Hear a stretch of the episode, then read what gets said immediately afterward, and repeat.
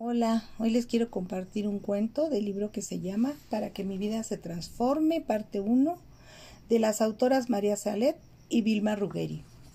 El cuento se llama Créelo, tú puedes cambiar el mundo.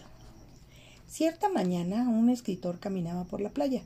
De repente vio a una persona que corría por la orilla del mar y hacía unos movimientos que parecían una danza.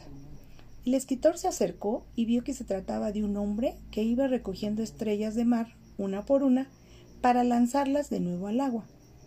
¿Qué estás haciendo? le preguntó al hombre.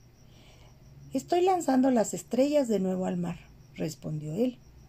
Y el escritor continuó, son miles de estrellas, solo vas a salvar unas cuantas y no conseguirás cambiar nada. En ese momento el hombre miró al escritor, se inclinó, tomó una estrella y la lanzó de nuevo al mar, diciendo, ¿Es así ha cambiado. El escritor se quedó pensando en eso el resto del día.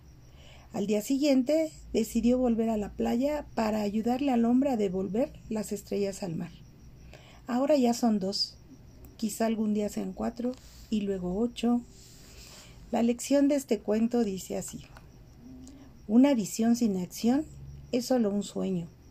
Una acción sin visión es solo un pasatiempo pero una visión con acción puede cambiar el mundo. Espero les haya gustado esta reflexión. Gracias por escucharme.